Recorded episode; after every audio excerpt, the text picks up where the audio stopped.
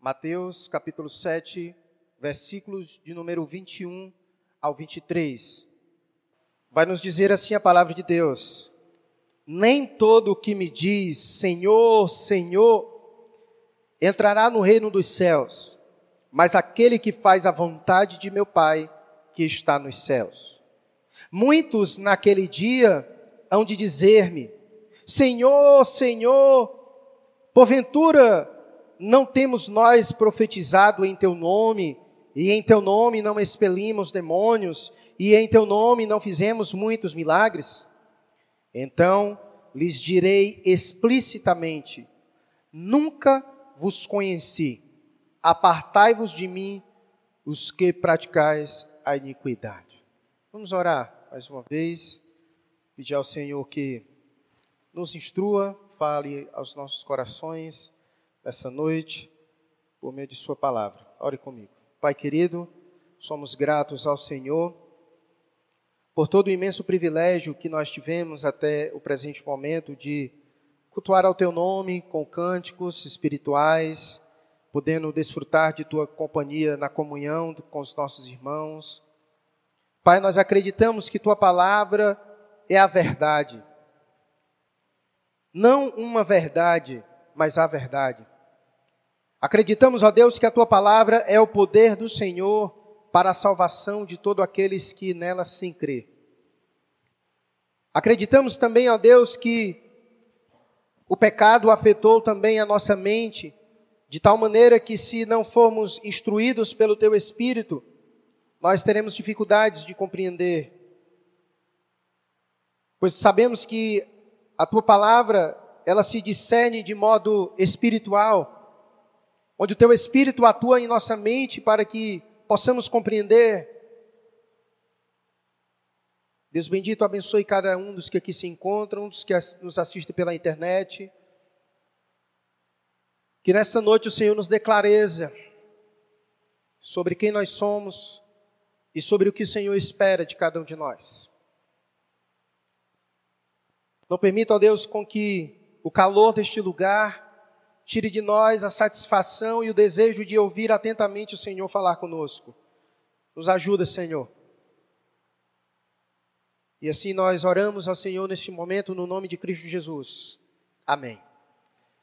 Há um tempo atrás, alguns anos, nós tivemos o, o, privilégio de nós fazermos uma série em nossa igreja baseado em um livro da editora Fiel, do Mike McLeay, chamado Eu Sou Mesmo um Cristão. E é uma pergunta que ele faz. E, inclusive, tive o privilégio também de pregar em uma conferência em Novo Oriente com essa mesma temática. E ela é uma temática importante porque essa pergunta ela gera uma reflexão. Ela faz o indivíduo olhar para si mesmo e fazer esta pergunta a si: Eu sou mesmo um cristão? Quantos aqui é, tem convicção de que é um cristão? Por favor, por gentileza. Várias pessoas têm esta convicção. E a pergunta que eu faço em cima da sua afirmação é: você tem certeza disso? Você tem certeza de que você é mesmo um cristão? Talvez você possa olhar para mim e dizer assim, pastor, é muito presunçoso de me levar a fazer uma pergunta como esta. Mas na verdade eu não sou presunçoso. Eu me coloco nesta noite como alguém preocupado não só com você, mas comigo também. Porque esta pergunta eu faço a mim também. Essa é uma pergunta que todos nós devemos fazer a nós mesmos. É bem verdade, irmãos, que nós estamos aqui, nós podemos estar é, equivocados acerca de muitas coisas. E pelo fato de nós estarmos equivocados acerca de alguma coisa, isso pode acarretar alguns danos a nós por causa disso. Você já sofreu alguma vez na sua vida por você estar equivocado acerca de alguma coisa? Você já sofreu por isso? Então perceba como muitas vezes o equívoco, ele traz danos sérios a nós. Mas a grande questão que está por trás dessa pergunta que nós devemos fazer a nós mesmos, eu sou mesmo um cristão, é que nenhum equívoco se compara a este. Nada menos que o destino eterno da nossa alma é o que está em jogo quando nos fazemos esta pergunta a nós mesmos. Há muito em jogo no saber se somos ou não um verdadeiro cristão. Jesus ensinou que o mundo está dividido em dois tipos de pessoas, que desfrutarão de dois tipos de destinos radicalmente opostos nesta vida e na próxima. Os que são realmente de Jesus, aqueles que são realmente de Deus, eles receberão vida abundante agora e bênçãos eternas na sua presença no porvir. Agora, já os que não são seu, eles haverão de experimentar a justa ira de Deus contra os seus pecados, por toda a eternidade.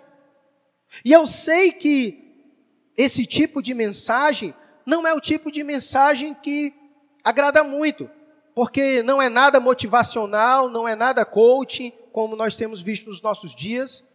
Ah, domingo passado nós meditamos aqui sobre o desafio de Davi contra Golias, e é uma mensagem maravilhosa que você sai disposto a vencer as suas lutas e nos anima, porque de fato é maravilhoso saber que Deus guerreia as nossas guerras.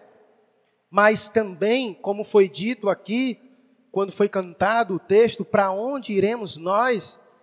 Essa música, ela, ela tem como fundamento o texto das Escrituras, e a Thay foi até um pouco ah, ela amenizou um pouco quando ela disse que Jesus foi um pouco duro nesse discurso de João 6. Na verdade, Jesus foi muito duro nesse discurso de João 6, ao ponto de que o texto diz que as pessoas já não mais acompanhavam. Multidões acompanhavam Jesus e o discurso foi duro e muitos foram embora e ele ainda se voltou para os pouquinhos que ficaram e disseram: E vocês, vão também? E foi quando um disse: Senhor, para onde nós iremos? Se só tu tens as palavras de vida eterna. Contudo, irmãos, sei que esse tipo de mensagem é o tipo de mensagem que não me agrada muito. Mas diante dessa realidade, diante dessa realidade em jogo, do que eu falei, da questão do destino eterno das nossas almas, diante disso, qual seria a coisa certa, amorosa a se fazer? Será que o amor verdadeiro nos motivaria a ignorar essa dura realidade? Será que o verdadeiro amor nos levaria a ficarmos sem dizer nada para não ofender ninguém, já que vivemos num contexto politicamente correto? Irmãos, aprenda uma coisa: amar implica em alertar. E é justamente isso que Jesus está fazendo nessa passagem que nós acabamos de ler.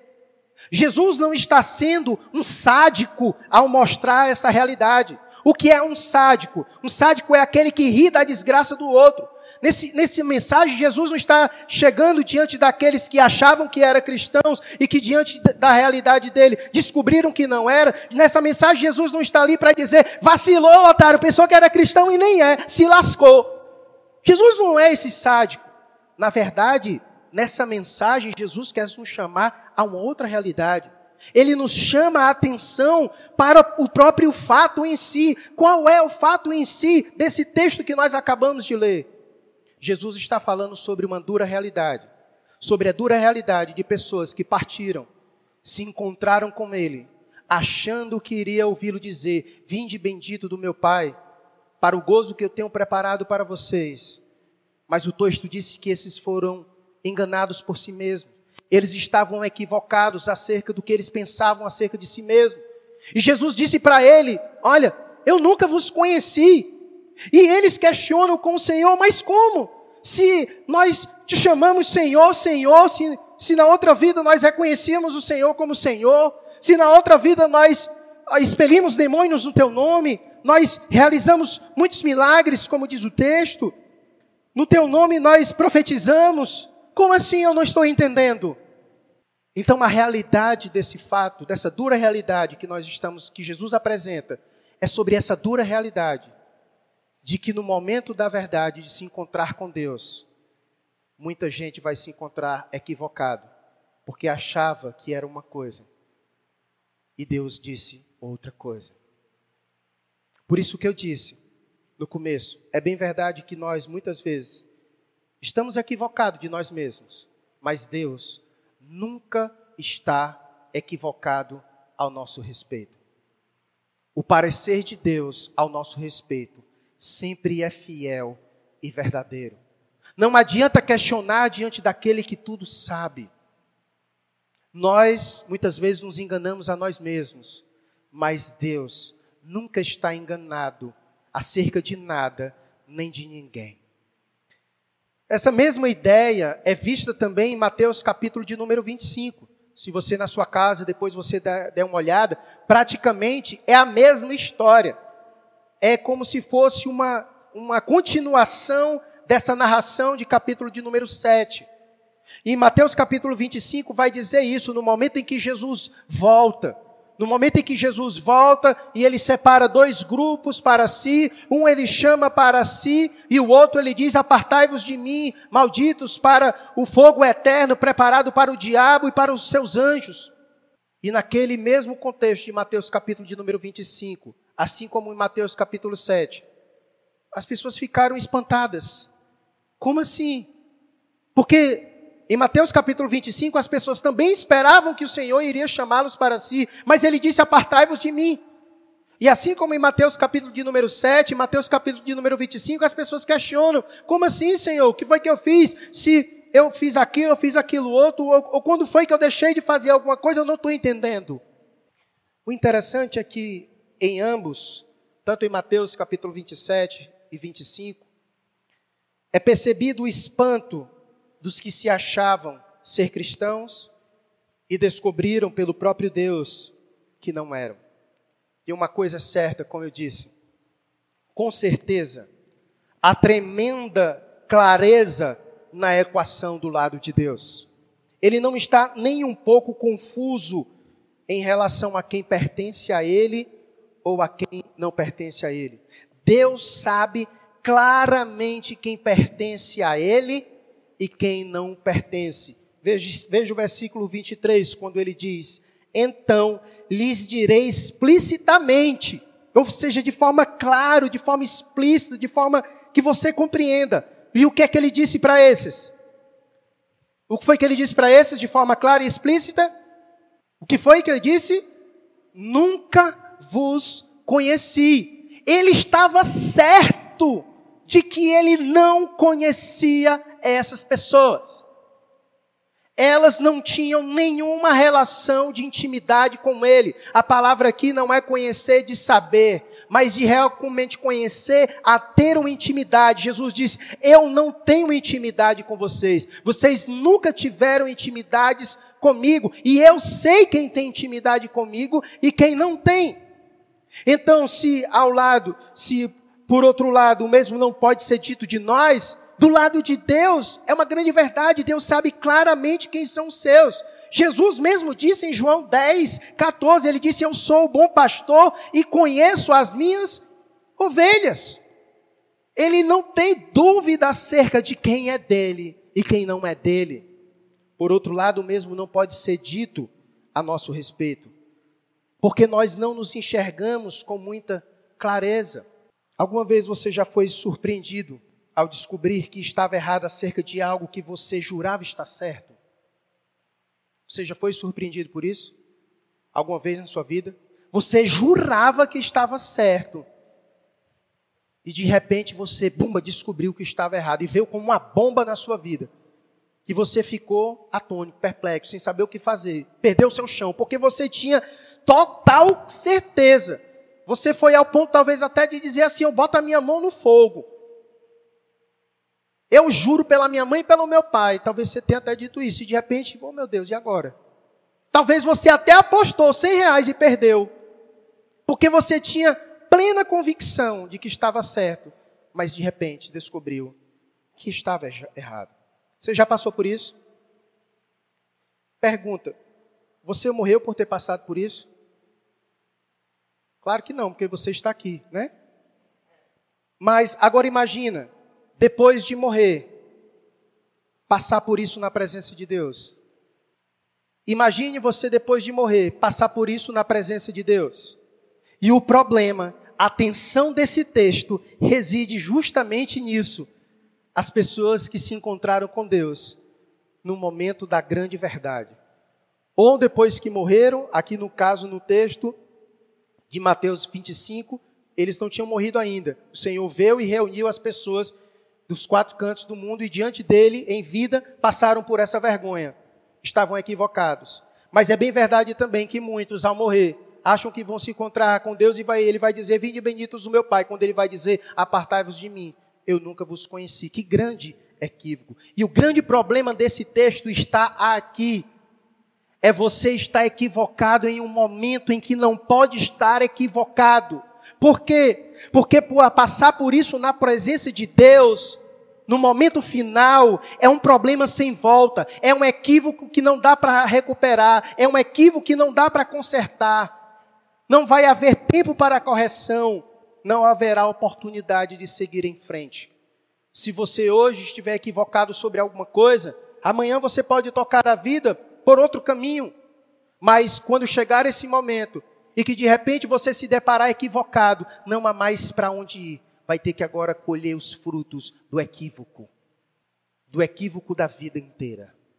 Esse é o grande problema do texto. E por isso ele é pesado. Porque a partir de agora acabou-se. Ele, quando diz apartai-vos, apartai-vos para onde? Apartai-vos de mim para onde? O texto não diz, mas o texto de Mateus 25 diz: Apartai-vos de mim, malditos, para o fogo eterno, preparado para o diabo e para os seus anjos.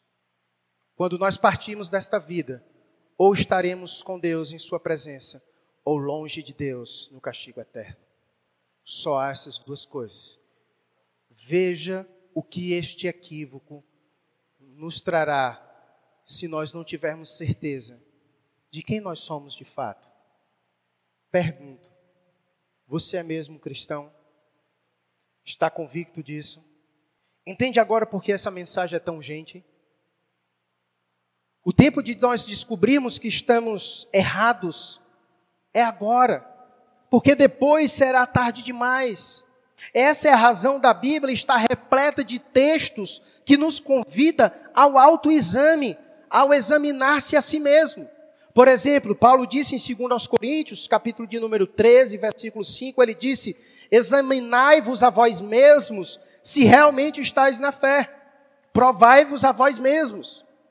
E o apóstolo Pedro também disse coisa semelhante, lá em, em 2 Pedro 1, o versículo 10 e 11, ele disse: Procurai com diligência cada vez maior confirmar a vossa vocação e eleição, porquanto procedendo assim, não tropeçareis em tempo algum, pois desta maneira é que vos será amplamente suprida a entrada no reino eterno do nosso Senhor e Salvador Jesus Cristo. Então perceba como a Bíblia ela é cuidadosa. E Deus é cuidadoso. Deus não deseja simplesmente pegar você. Deus não tem o intuito de que você esteja equivocado para no momento de se encontrar com Ele, Ele derramar a ira dele sobre sua vida. Não. Muito pelo contrário. Deus é um, um ser amoroso que está nos alertando acerca deste grande equívoco. E por isso Jesus disse isso, e por isso vários textos na Bíblia nos convida ao autoexame, ao examinar-se a si mesmo, para que agora, nesta vida, neste momento, nós tenhamos certeza, não tenhamos equívocos diante desta dura realidade. Pergunta: o que levou essas pessoas a se enganarem, a estarem equivocadas, ao ponto de criarem, ao ponto de crerem piamente que eram uma coisa sem ser? O que levou essas pessoas a se enganarem ao ponto de crerem piamente que era uma coisa sem ser? Vejamos os elementos que o texto nos proporciona. Como eu disse, quando eles se encontraram com o Senhor, eles tomaram espanto com aquilo que o Senhor disse. Porque para eles, eles, eles criam piamente serem cristãos. Eles criam piamente que iriam ser acolhidos pelo Senhor. E diante daquela realidade, eles ficaram espantados. E por isso eles questionam o Senhor nesse texto, porque eles se enganaram através de alguns elementos. Vejamos os elementos. Eu já falei eles aqui e vou apenas identificá-los no texto com você. O primeiro deles é o versículo 22, quando ele diz: Muitos naquele dia hão de dizer-me o quê? Senhor, Senhor.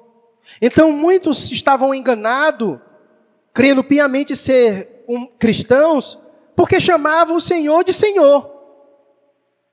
Porque cria que Jesus era o Senhor de todas as coisas.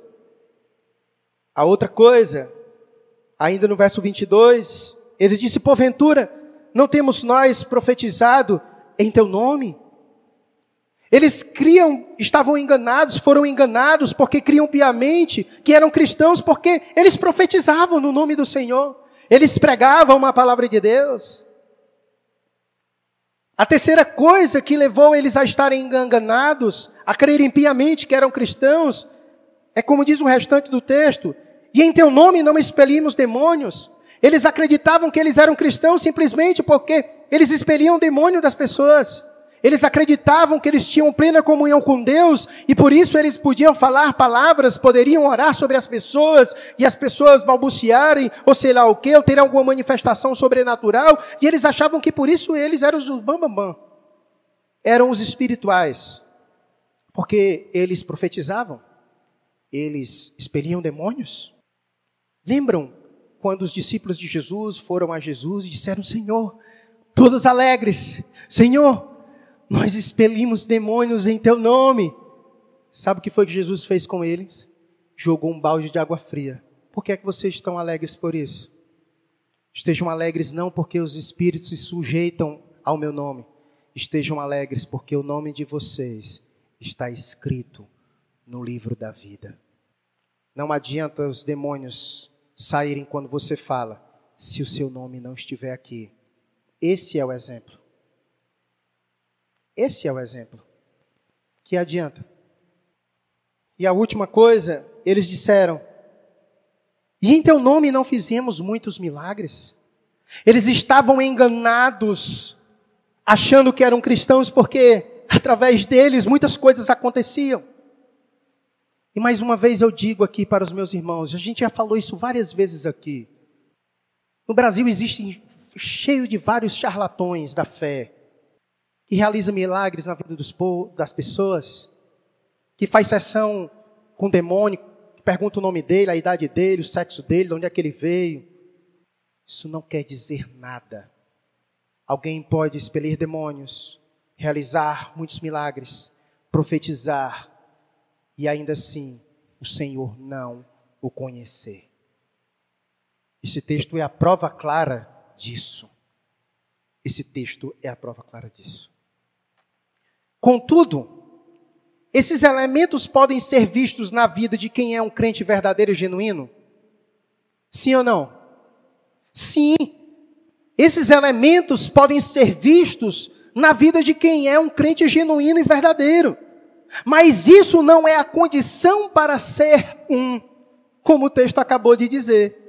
O texto diz isso, que o fato de pessoas terem essas coisas ou fazerem essas coisas não quer dizer que elas sejam cristãs, um cristão genuíno e verdadeiro.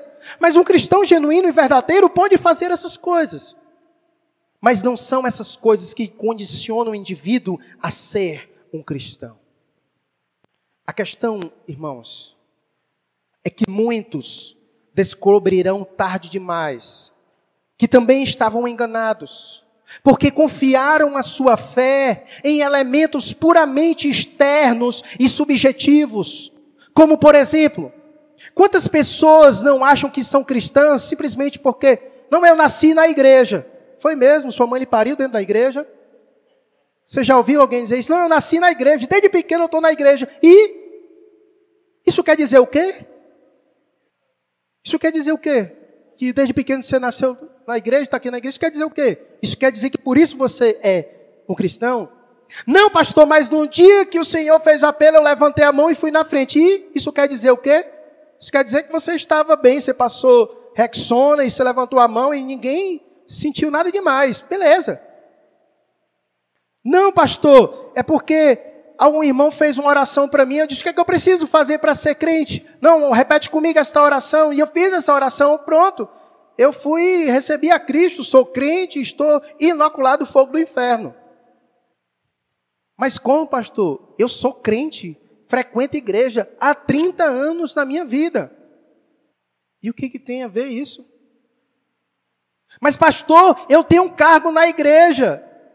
Eu sou pregador, eu sou tocador. E Judas era apóstolo. Mas, pastor, eu sou caridoso, eu ajudo as pessoas. É mesmo. Os políticos também. Mas, pastor, eu não fiz mal a ninguém. E por isso eu sou um cristão. E por aí vai. As inúmeras coisas que nós confiamos a nossa fé a elementos puramente externos e subjetivos. Mas, como eu disse, um cristão genuíno, ele frequenta a igreja, ele pode ter cargo na igreja, ele pode ser caridoso, ele não faz mal a ninguém. Mas não essas coisas que de fato condiciona, diz que ele é um cristão.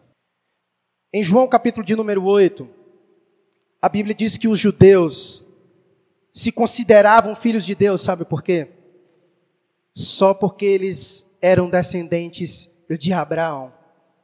Pelo fato deles serem descendentes de Abraão, eles achavam que eram filhos de Deus. E se você vê o que Jesus disse para eles em João capítulo de número 8, você ficaria espantado. Mas só para depois você dar uma lida lá, para você ficar curioso, Jesus disse para eles: Vocês são filhos, é do diabo. Ele disse com essas palavras com essas palavras. Os judeus foram a Jesus e disseram: Não, nós somos descendentes de Abraão, Senhor, nós somos filhos de Deus. Ele disse negativo: Vocês não são filhos de Deus, coisa alguma. Vocês são filhos do diabo, porque vocês praticam as mesmas obras que ele. Amados, a Bíblia nos diz que o fruto do salário do nosso pecado é o que? A morte. Mas a Bíblia não diz que o fruto da nossa obediência a Deus é a vida eterna. O fruto da nossa obediência a Deus não é a vida eterna. Esse é o resultado. A nossa salvação é um dom de Deus. Não é por obras para que ninguém se glorie. É unicamente pela graça de Deus. Como disse Paulo, pela graça nós somos salvos mediante a fé em Jesus Cristo. Ninguém é cristão simplesmente porque deseja ser cristão. Chega um momento da sua vida, ah, eu vou ser cristão, eu quero ser crente, eu vou ser crente. Não funciona assim. Ah, eu quero ser crente porque a minha mãe pega no meu pé e enche o saco a minha esposa e eu quero ser crente. Não funciona assim. Não, eu vou ser crente porque a minha mãe disse que se eu for crente ela vai me dar um PS4. Não funciona assim. Não funciona desse jeito. É pela graça que nós somos salvos se a graça de Deus não tiver sido derramada sobre sua vida, você jamais poderá ser um. Pastor, eu tenho como saber se de fato eu sou um cristão e descobrir se eu não estou enganado, que eu estou aqui já perreado. Tem sim. Tem sim. E eu vou lhe dar aqui o antídoto. Você não é um cristão se você não nasceu de novo. Eu vou repetir. Você não é um cristão se não nasceu de novo. E o que é esse novo nascimento? O novo nascimento é o mesmo que conversão. É o ato de Deus nos dar vida, estando nós mortos nos nossos delitos e pecados. Você precisa entender que o ser humano não está ferido, o ser humano está morto. E o novo nascimento significa o ato de Deus nos dar vida, estando nós mortos nos nossos delitos e pecados. E foi isso mesmo que Jesus ensinou para Nicodemos em João capítulo de número 3, versículo 3. Ele disse para Nicodemos: "Se alguém não nascer de novo, não pode ver o reino de Deus." Foi isso que Jesus disse para Nicodemos. Pastor, eu estou quase lá Será que eu tenho como saber se eu nasci de novo, que eu não estou mais aguentando? Tem sim, tem sim.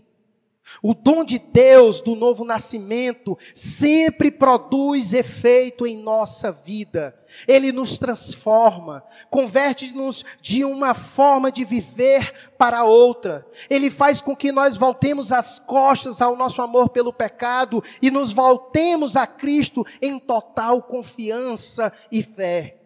Confiança sincera gera obediência de coração. E Paulo explica isso em 2 Coríntios 5,17, quando ele disse: E assim, se alguém está em Cristo, nova criatura é, as coisas velhas ficaram para trás, e eis que tudo se fez o quê?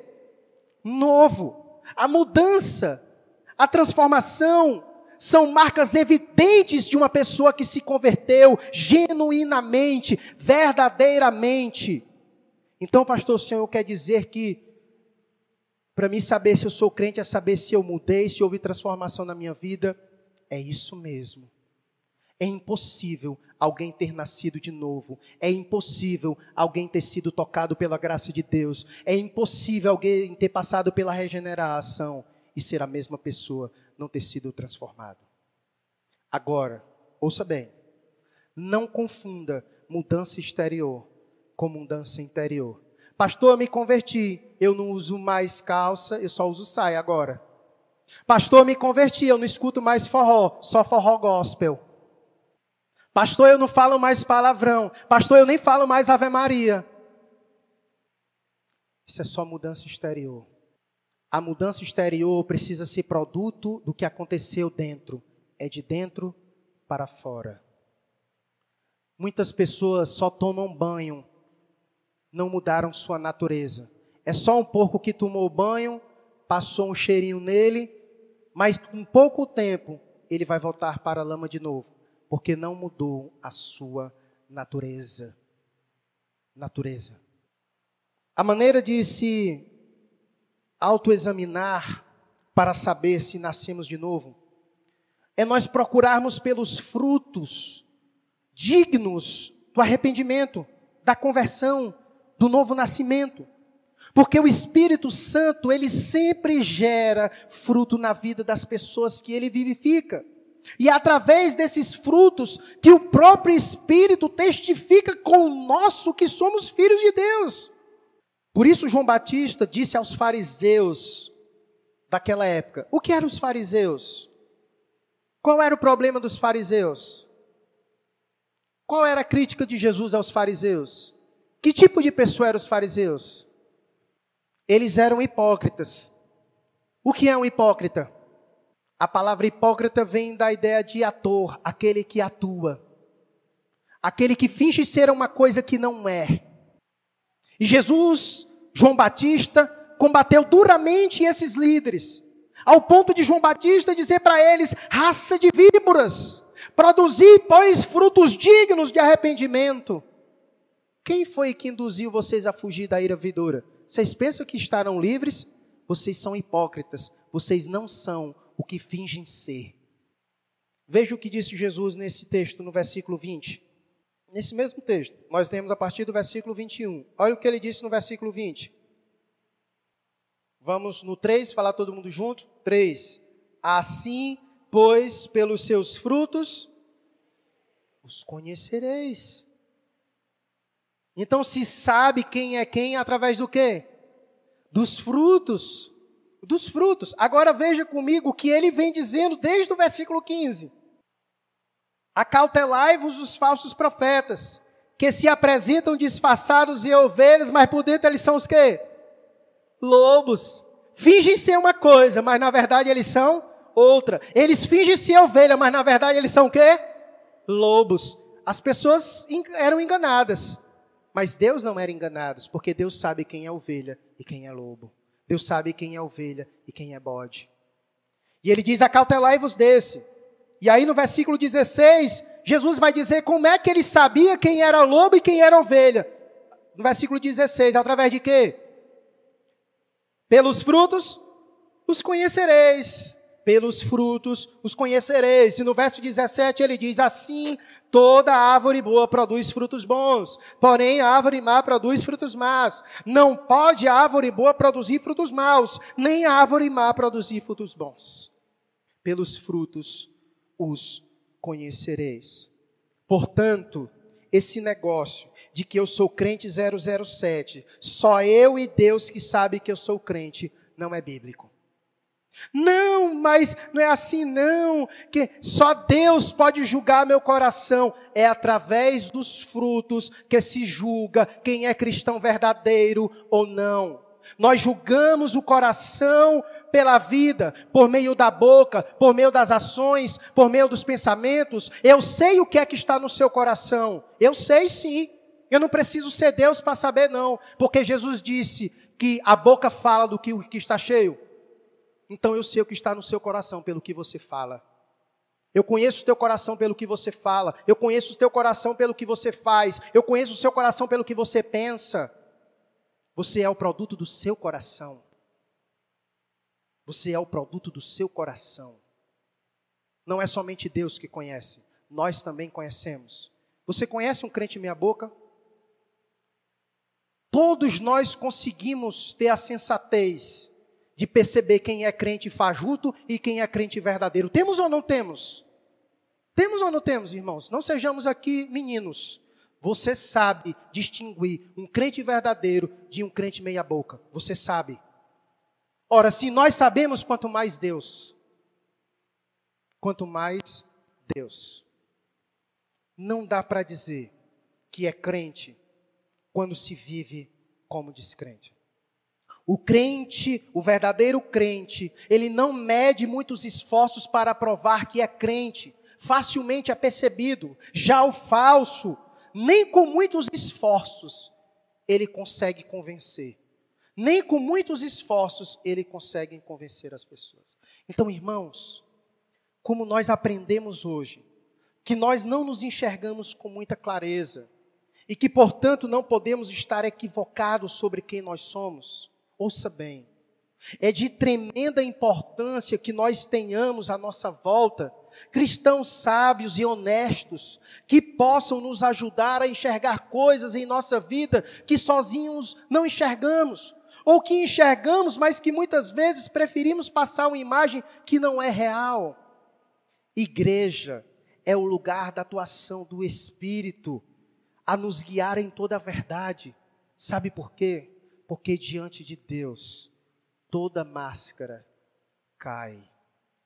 E Deus usa a sua igreja para dizer quem de fato nós somos. Mas infelizmente, infelizmente, infelizmente, muitos quando são confrontados com a realidade, sabe o que, é que eles fazem? Eles preferem mudar de igreja do que mudar de vida. Essa é a grande realidade. Quando as pessoas descobrem quem ele é e tenta ajudá-lo a sair dessa farsa, dessa mentira, de não viver mais essa hipocrisia, de não mais viver uma vida fingida. Às vezes, quando ele está decidido a isso, ele prefere mudar de igreja do que mudar de vida. E às vezes ele ainda sai como vítima, porque não quer mudar de vida.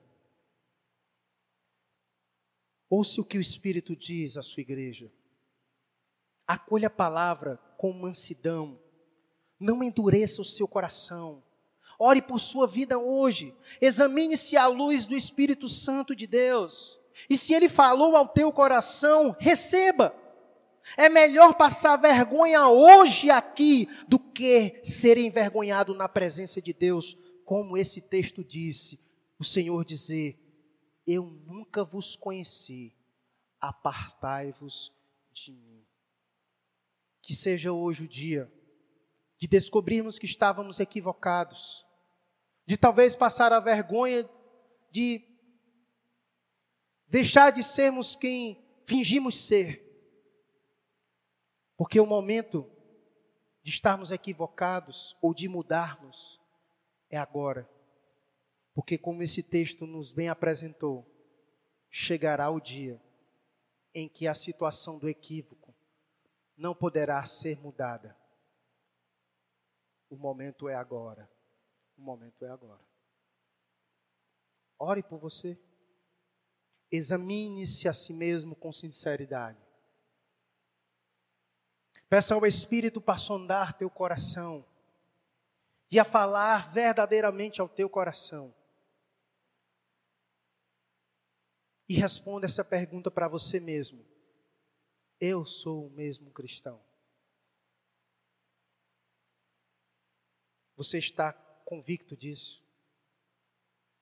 O Espírito Santo de Deus tem testificado isso ao teu coração? Se você partir amanhã, tem certeza que ouvirá Deus dizer: Vinde, bendito do meu Pai. Ou ele dizer: Eu nunca vos conheci. Se há receio no seu coração sobre isso, se não há confirmação de Deus no seu coração sobre isso, arrependa-se hoje. Mude sua vida hoje. Se você está hoje aqui é porque Deus tem chamado a você. Se você ouviu essa palavra hoje, é o Senhor dizendo: cuidado, resolva este equívoco hoje, comigo, assim diz o Senhor. Resolva a tua vida hoje com Deus.